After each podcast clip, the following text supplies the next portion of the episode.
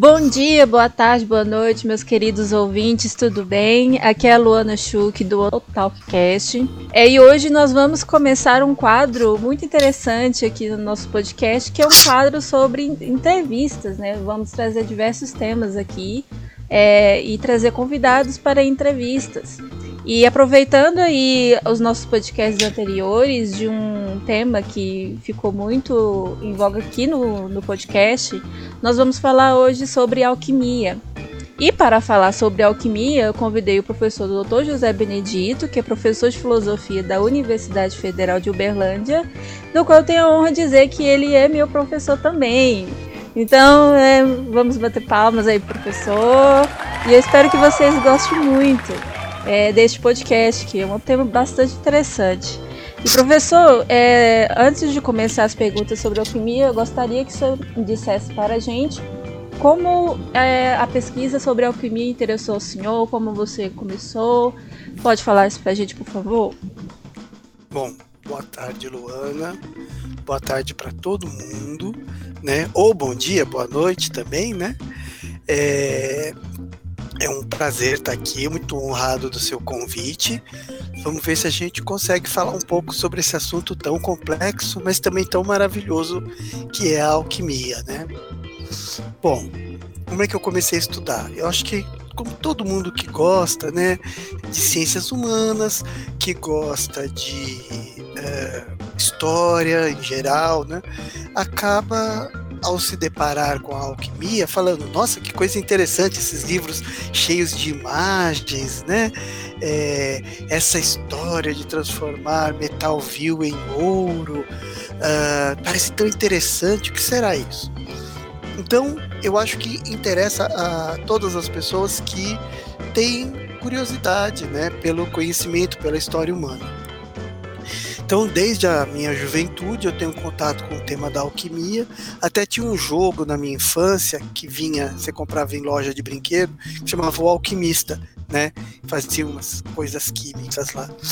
Pois bem, Agora, academicamente, depois da conclusão do meu doutorado, que era em religião e política, eu comecei a me dedicar mais aos estudos de mitologia e alquimia. E eu venho transitando né, nessa, nessa área desde 2010 para cá, então já são aí 10 anos de jornada, estudando esses temas, porque eles me permitem entrar, Luana, num campo que a filosofia que nós estudamos cotidianamente lá na faculdade não permite.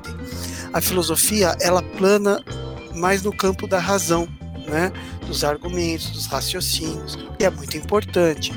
Mas a filosofia pouco nos permite entrar, vamos dizer assim, nas camadas mais profundas da psique humana, né? ela até aponta caminhos, mas não adentra essas camadas. Na mitologia e na alquimia, que é o nosso tema para hoje, né, a gente consegue penetrar em camadas da consciência humana e também da história da humanidade que a filosofia não permitia. Então é isso que começou a me chamar a atenção basicamente. E eu vi, né, portanto, uma relação entre a filosofia e a alquimia na medida em que ambas falam da existência humana. Muito bom.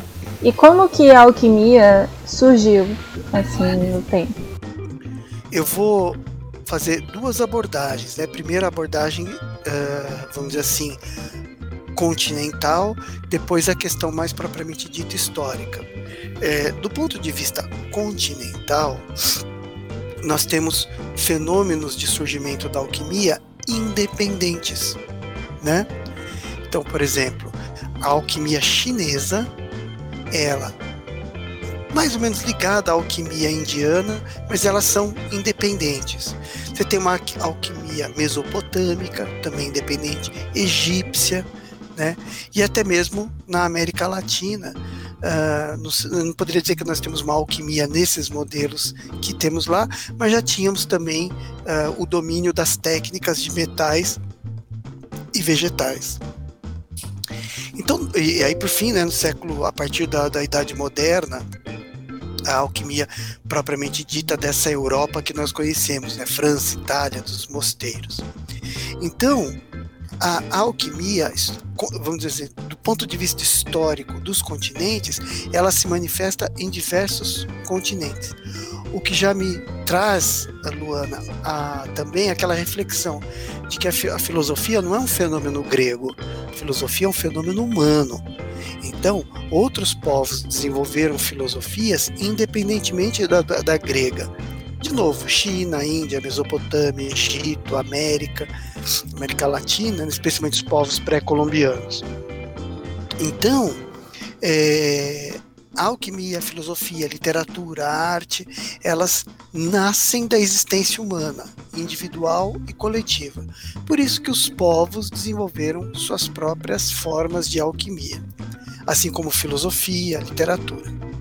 Agora, acho que a parte mais bacana, e, é por conta disso que quando a gente vai estudar, você vai ver lá alquimia chinesa, alquimia indiana, alquimia egípcia, alquimia grega, que aí é que chega mais para nós, né? Especialmente ali do período helenístico. E aquela alquimia medieval, né, que é o que a gente conhece um pouco mais dessas histórias, né, desses livros ilustrados. Agora, do ponto de vista, uh, vamos dizer o seguinte, das operações alquímicas, de onde ela nasceu? A alquimia nasceu uh, das uh, técnicas que o ser humano desenvolveu a respeito da transformação de determinados elementos da natureza.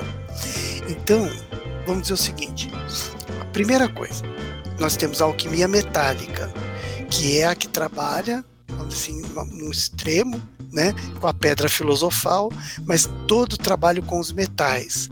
Ela evidentemente nasceu do trabalho dos mineradores e dos ferreiros. Né?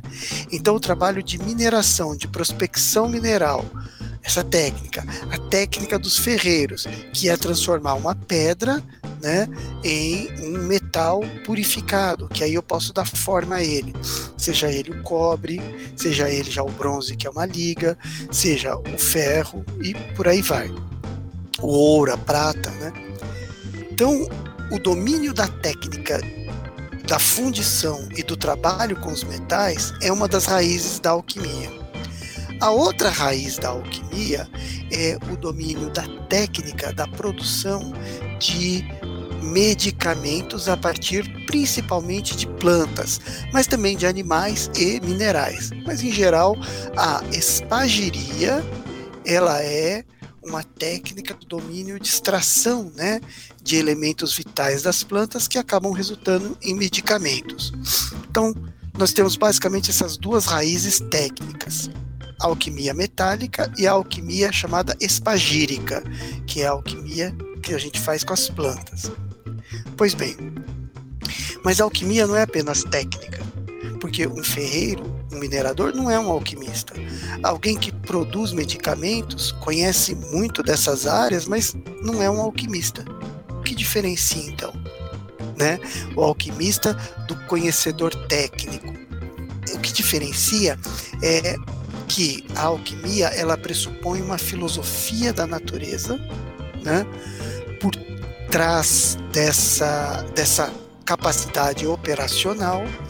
E a alquimia também ela não está não, não é produzida no sentido de uh, vamos dizer elaborar determinados produtos para vender ou para demonstrar. A função da alquimia é realizar a operação de tal maneira a você atingir sempre o mesmo resultado. Então, uma operação alquímica ela tem muito de elemento ritual. Tá? Uh, não é apenas uma ação. Eu, eu, digo apenas, mas não é apenas. É claro que o trabalho do ferreiro, o trabalho do herbologista não é apenas, né? É um trabalho completo em si. É que a alquimia parte desses conhecimentos técnicos, soma a uma filosofia da natureza, e aí o laboratório alquímico é um espaço onde esses atores e, e, atrizes, né, não podemos esquecer de Maria Judia e outras, é, eles estão uh, realizando um trabalho que é, dentro da filosofia da alquimia, que a gente pode chamar de reproduzir o que a natureza faz. Fazer o mesmo que a natureza. e atingir, portanto, um resultado que me coloca em harmonia com essa natureza. Então, é mais ou menos essa diferença. Acho que agora, ao longo da conversa, a gente vai poder delimitar né, um pouco melhor essa, esse, esse aspecto. Muito interessante é, essa conexão que eles têm com, com a natureza, que a gente a gente lembra de pessoas de, de culturas que têm esse contato com a natureza, como os xamãs, né? É, líderes de, de, aldeias que trabalham com esse com processo um processo científico ao mesmo tempo um processo espiritual né e tem essa comunhão aí com a natureza e sobre essa questão de transformar o metal em ouro e tal é, dentro da, da cultura pop a gente tem alguns exemplos de, é, de animes, de obras que são inspiradas na alquimia, né? Como os, os otakus, as pessoas que gostam de animes, conhecem o Fumero Alchemist, que é um anime baseado em alquimia, mas ali tem um processo mais é, lúdico de transformar qualquer coisa. É, o alquimista pode através de uma troca equivalente transformar pedra em arma, em qualquer outra coisa, a não ser ouro, né? Eles têm até um código que não pode transformar nada em ouro, que isso feria o código deles, e as lendas de transmutação humana também, que poderia fazer um, um ser humano base, com base na, na ciência de que se você tem os car o carbono, todos os elementos químicos, você poderia transformar em uma pessoa. E também nós falamos de Dark, que é uma obra recente, que é uma série que, tra que trabalha com a questão da viagem no tempo. E eles têm o Hermes Trismegisto né, como inspiração, que se a gente for pesquisar ali, o Hermes tem essa, vamos dizer, uma responsabilidade de dar um pontapé na alquimia. E eles baseiam na, na tábua de esmeralda dele para falar sobre a viagem no tempo. E aí essas obras, né, essa questão de viagem no tempo, de transmutação, é como o que está separado ali do, da ficção e da, da alquimia que realmente é, uhum. era entregada. Então, deixa eu uh, dizer, né, com sinceridade, que eu, eu, não conheço a série Dark, até você tinha me recomendado ela, eu não tive ocasião de assistir. E o Fullmetal Alchemist eu acompanhei assim, mas por alto, por conta uh, dos meus filhos, né, que estavam crescendo quando tinha série na TV, eles gostavam muito. Mas então a, a alquimia, por ela trabalhar com esses elementos simbólicos que estão num plano que transcendem até mesmo as culturas, né, transcendem a racionalidade, transcendem as culturas, chama a atenção. Eu diria que de certa maneira uh, vários elementos das religiões, como a mitologia, também tem essa força, né? Vide Senhor dos Anéis, né?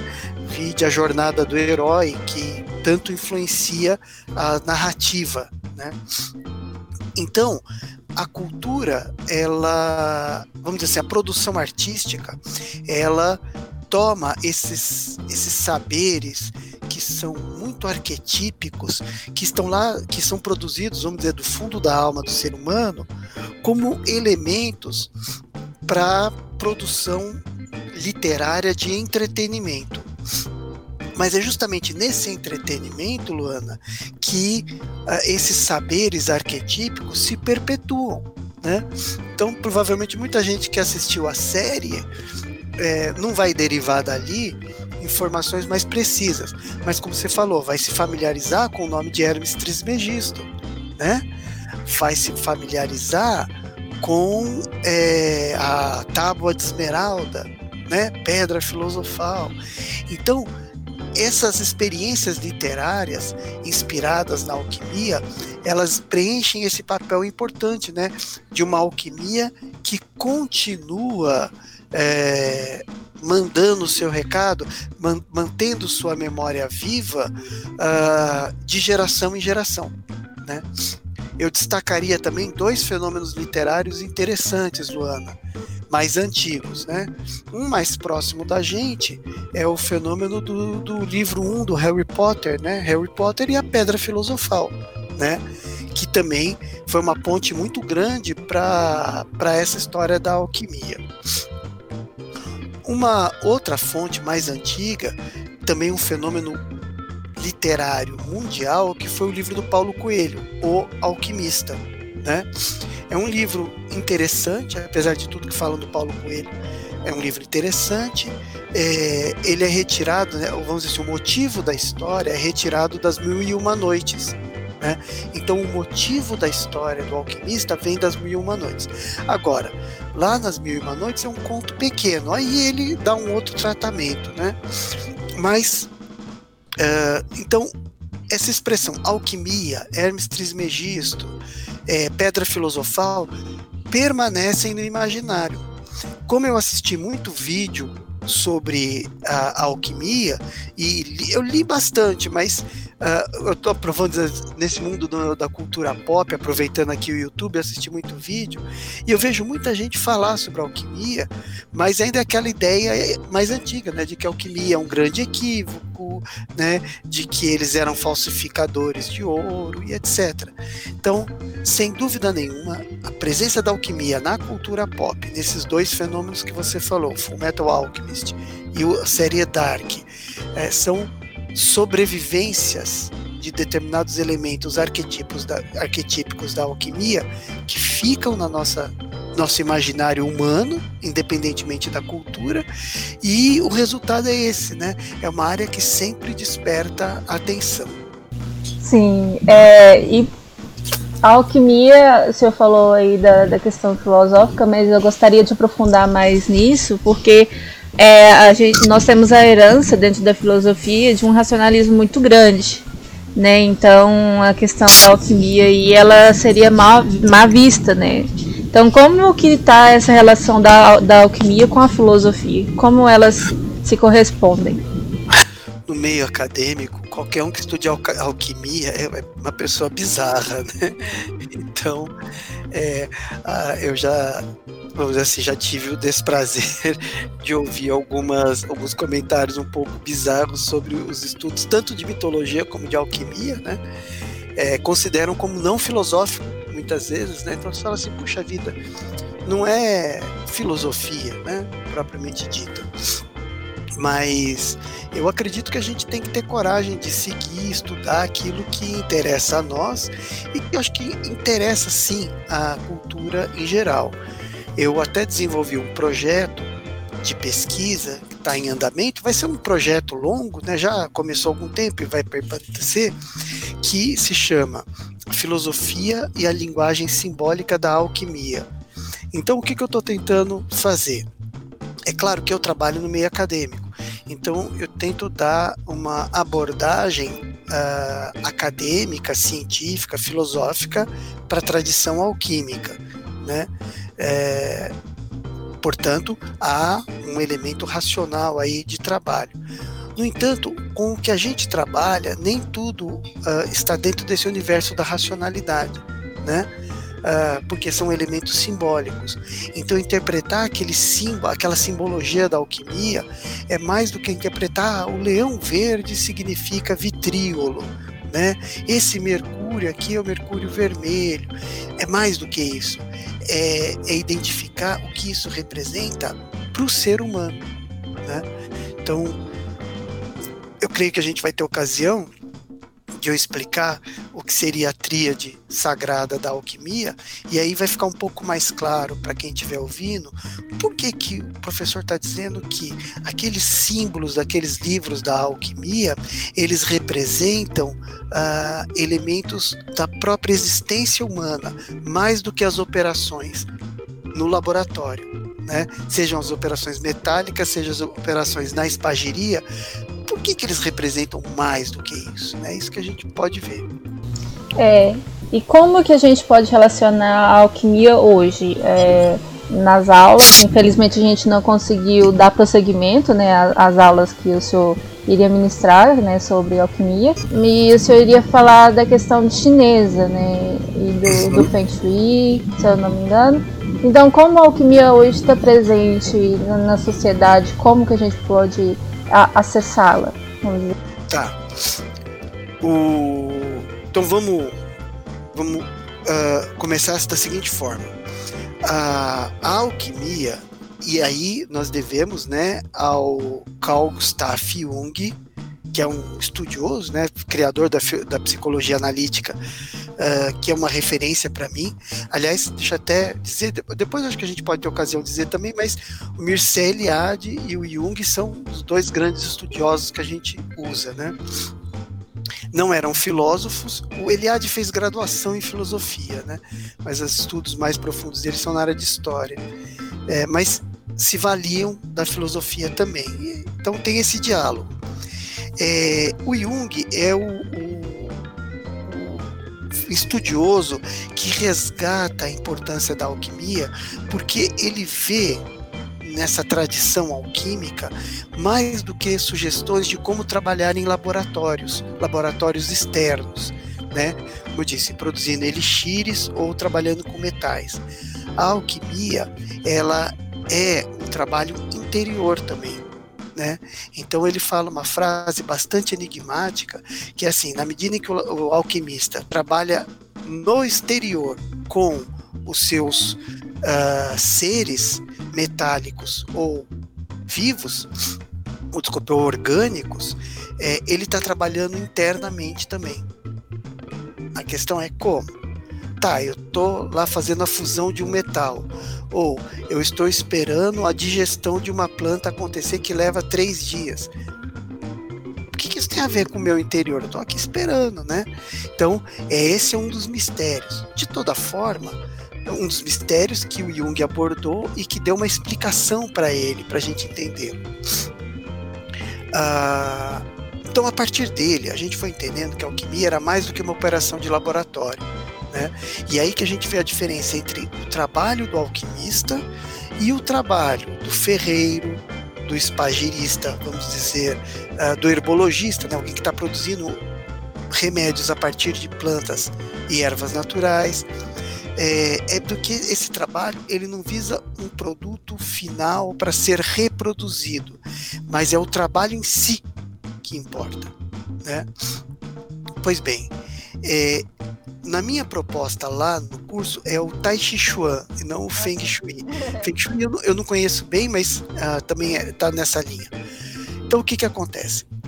Uh, já com Jung, uh, você tem a divulgação de algo que os alquimistas já sabiam muito bem, mas que nós acadêmicos tivemos que aprender a entender isso, que é o trabalho da alquimia interior.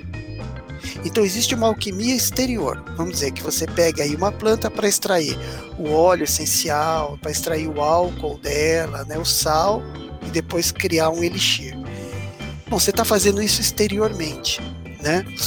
Mas e a alquimia interior? Como ela se processa? No que a gente pode chamar de alquimia ocidental, não fica muito claro esse processo. Agora, no Tai Chi Chuan, e é por isso que eu escolhi o Tai Chi Chuan, você tem os dois processos. Então, uh, o que, que é o processo externo? O processo externo do Tai Chi Chuan são as formas. Você tem diversas escolas, né? Eu, por exemplo, pratico a escola Yang, e você vai lá e faz a forma do Tai Chi. Então é a forma externa. Mas para fazer a forma externa, a gente aciona as energias internamente, o famoso Ti. Né? Então, existe uma alquimia interior ocorrendo ao mesmo tempo da alquimia exterior. Há um livro chamado O Segredo da Flor de Ouro. O Segredo da Flor de Ouro é uma espécie de síntese dessa alquimia interior dessas, dessa vertente, principalmente oriental, na qual o meditador, a pessoa que está ali em meditação, ela está ali sentada, parada exteriormente, mas interiormente existe um processo rico acontecendo. No Tai Chi Chuan, ele é uma meditação em movimento. Então você está meditando externamente com a sua ação e internamente um processo rico está acontecendo. Vamos para a alquimia de laboratório, que é a que chama atenção, né? Que é a transformação de metal em ouro ou purificação dos metais. Bom, o forno está lá, né? Uh, dissolvendo a, o mineral básico para você começar a preparar o metal.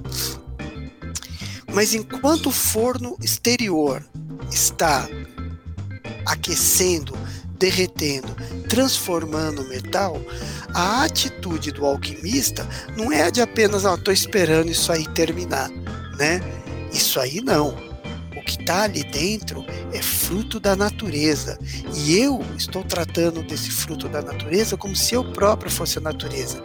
Então existe, Luana, uma postura de profundo respeito com aquilo que se está trabalhando, porque na medida em que você está trabalhando com aqueles metais, você também está em harmonia com a própria natureza, com o cosmo, portanto, há uma postura ritualística da alquimia. É isso que diferencia a alquimia do trabalho, por exemplo, do ferreiro, né?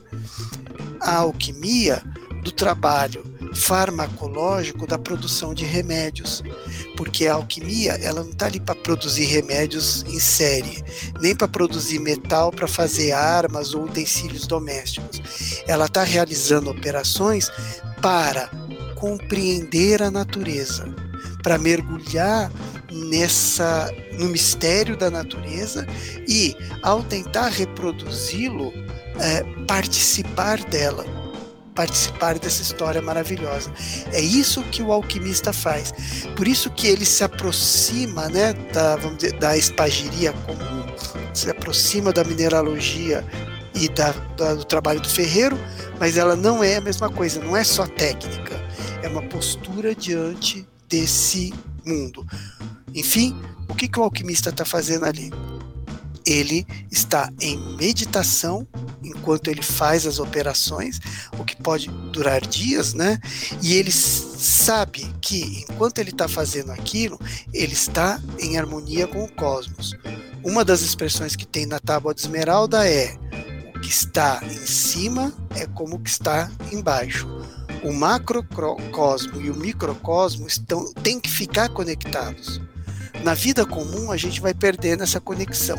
E durante o trabalho alquímico, a gente refaz essa conexão profundamente. Muito bom. É, a gente pode fazer um paralelo com a psicologia, com a questão do, é, da, do nosso consciente subconsciente, porque eu estou lendo é, O Homem e seus Símbolos do, do Jung. E, é, e o que a gente compreende é isso, porque não adianta a gente.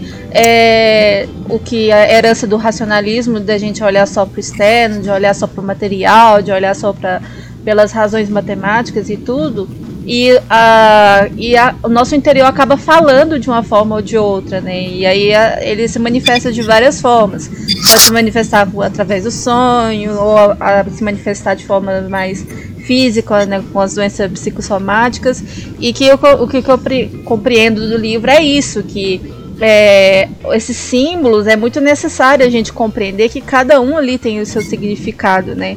E aí ele vai falar até que a gente nem, nem tem como a gente procurar respostas na internet ou em livros do que, que significa coisas, porque a gente precisa compreender primeiro o interior.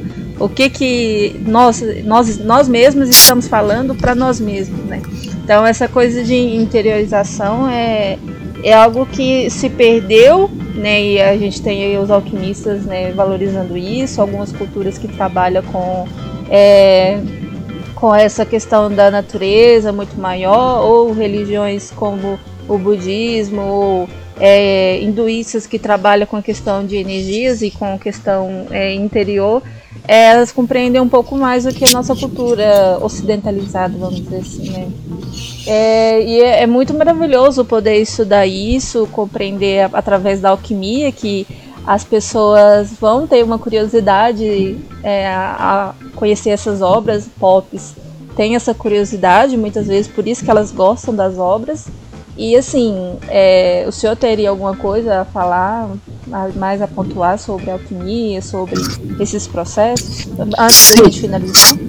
Uh, em primeiro lugar, eu acho que, que muito legal a gente lembrar que quando a gente fala em alquimia, uma das primeiras coisas que a gente tem que lembrar são os três processos para a produção da obra, que são anigredo, albedo e rubedo. Então, na primeira fase da obra, vamos dizer, a pedra do filósofo, porque começa com a pedra do filósofo, depois uh, chegamos à pedra filosofal. Né? Então a pedra do filósofo passa por esses três estágios. Ela é encontrada na natureza como ela é, depois ela passa pelo estágio em que ela fica toda enegrecida, depois ela fica toda branca e por fim ela atinge a cor vermelha. Nigredo, albedo e rubedo. Pois bem, nós encontramos nas tradições religiosas Luana. Inclusive nas tradições cristãs, né, que, que, é muito interessante, especialmente aquele cristianismo medieval, você preserva isso, que são três estágios também: purificação, iluminação e união. Esses três estágios têm um paralelo muito grande com os estágios alquímicos. Processo de purificação é aquele processo no qual os elementos uh, que não são aproveitáveis para o trabalho químico, eles precisam ser purgados, eles precisam ser eliminados. Então, quando você começa a fazer um trabalho com uma planta ou com metal, a primeira coisa é submeter esses uh, elementos da natureza ao fogo para que esses elementos da natureza eles comecem um processo de purificação. Então a primeira parte é separar o que vai ser aproveitado e o que vai ser descartado. Depois que eu separei, então o primeiro processo a Nigredo, aí vem o segundo processo, no qual o que foi considerado o material com o qual eu trabalho, esse vai passar por novo, novos processos de purificação e no caso do trabalho com a pedra filosofal, ele vai, ela vai atingir uma cor branca, né? Essa cor branca, do ponto de vista interior, representa o processo de iluminação, que é um processo no qual há uma compreensão da natureza. E por fim, nós atingimos o último estágio, né, depois desse processo de purificação, o processo unitivo, a união, que é o rubedo da alquimia. Essa união é um retorno para a natureza né?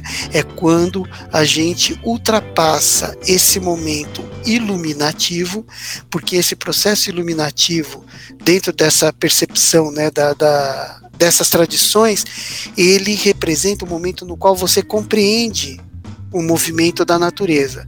Pois bem, trata-se de dar o próximo passo, que agora é adentrar nela, né? É retornar a ela. Então, a, esse, esse paralelo entre os três estágios da obra e esses processos que acontecem na psique humana são muito claros.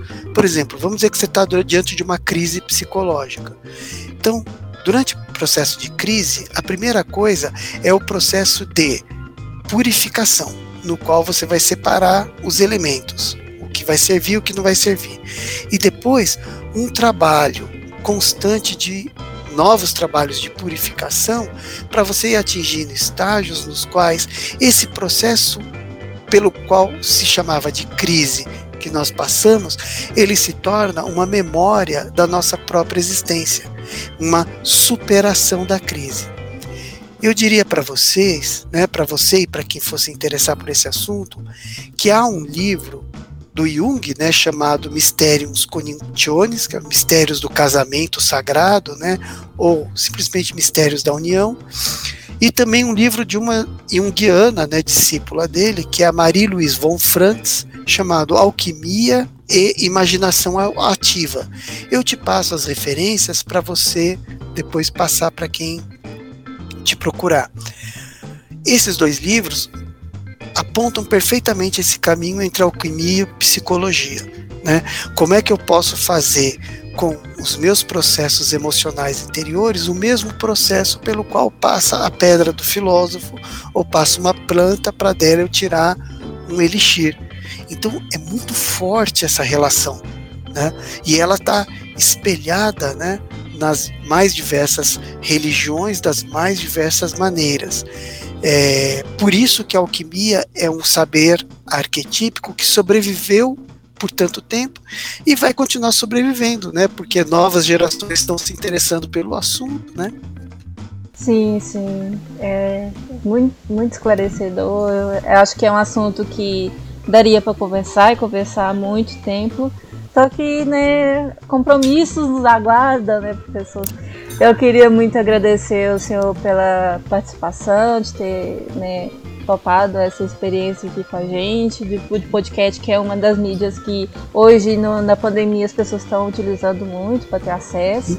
É, agradecer muito e pedir para quem está ouvindo a gente aqui, né, seguir a gente nas redes sociais. Nós temos o Instagram, que é o Otalkcast, ou no Twitter, o Otalkc. A gente sempre atualiza vocês os próximos temas que a gente vai abordar. E muito obrigada a você, ouvinte, muito obrigada, professor, por ter participado aqui com a gente. Muito obrigado a você. É, eu sempre digo que é uma honra estar presente nesses momentos, né? E é com muita sinceridade que eu digo isso, tá bom? Tá bom, professor, obrigada e até mais. Tchau, tchau, obrigado.